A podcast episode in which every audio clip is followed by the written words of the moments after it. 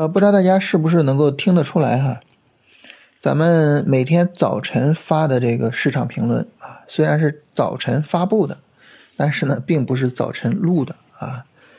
呃，实际上都是头一天晚上录的啊。录好之后呢，设置一个定点发布啊，在第二天早晨七点定点的发出来。所以呢，就是呃，尤其是周五啊，就会显得很奇怪啊，就像纳指是吧？大涨了百分之七啊！我们居然没有提到这个事儿，这是因为我录的时候我还不知道纳指会怎么样啊。嗯，所以呢，就是咱们今天录呢就比较合适，是吧？此时此刻是周日的晚上啊，那什么消息就都有了啊。我们知道外盘在周五表现还不错啊，整体上市场因为。呃，美国的这个 CPI 数据啊，不是太担心美联储加息的事情了。美元指数下跌啊，人民币升值啊，然后美股大涨啊。当然，这个外部环境呢就变得稍微好了一点。然后呢，我们这个呃防控的二十条是吧？呃，对经济生活呢有了一个更好的保护，这也是一个我们自己的一个经济环境向好的一个方面。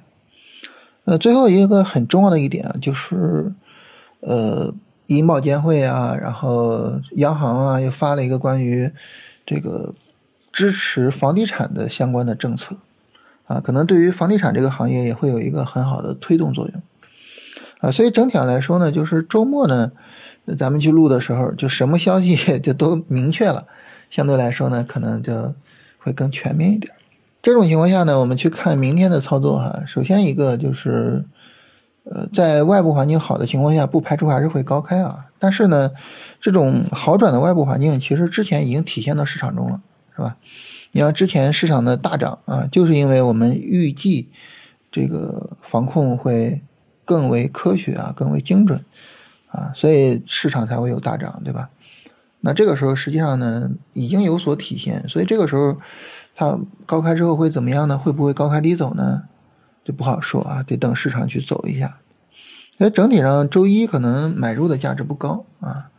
从走势上来说也是这样啊。走势上呢，周五很多的板块啊，就是很多的高位的股票都是高开低走的走势，留下了一根放大量的大阴线。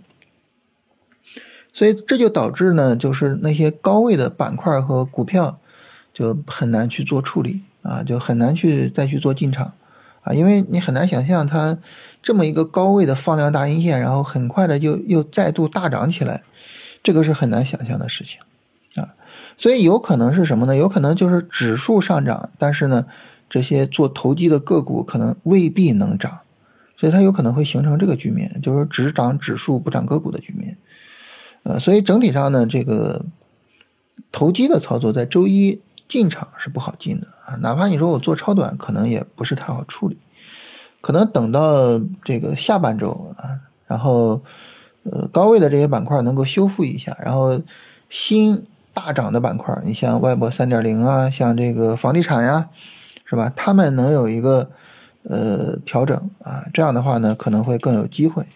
所以整体上上半周哪怕做超短，可能都不太好进场啊，可能等下半周会更好一点。那整体上是这么一个市场情况啊，所以明天可能更多还是去出场的一个考虑，是吧？我们在周四周五也是说出场这个事情啊，就是出场的一个考虑啊，进场可能不好进然后板块就很明确啊，现在呢，呃，那些高位的板块，因为有这种高位的放量大阴线，肯定不太好跟了。主要是就是刚从低位涨起来的板块，最重要的就是有三个。啊，第一个呢就是新能源，尤其是里边的锂矿啊，锂矿是这一波的龙头嘛。然后锂矿在上周四五的调整，其实调的也有些大了，所以也需要一个修复啊。然后看看后续市场能不能有一个比较好的修复。如果说下周一二能够稍微的在高位上横一下，可能下半周会好做一点。这是一个方向。还有呢，就是那个外博三点零的方向。这个三点零的方向和新创啊和什么。有点类似，可能都是偏炒作啊，因为像之前的互联网还有移动互联网，它的意义呢，我们都看到了。但是这个三点零，首先它到底要怎么建设呢？它到底是个什么东西呢？它能起到什么意义呢？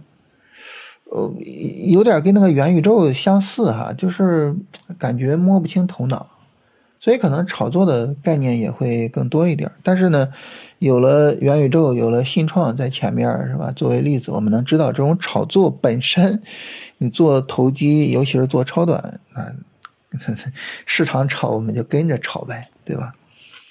所以这是一个方向。最后就是房地产。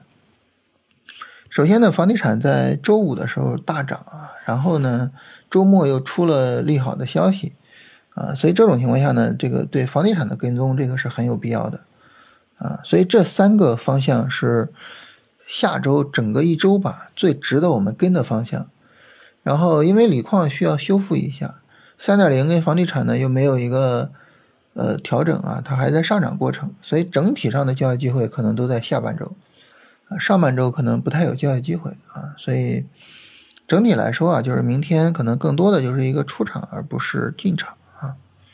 这是整体这个市场的情况。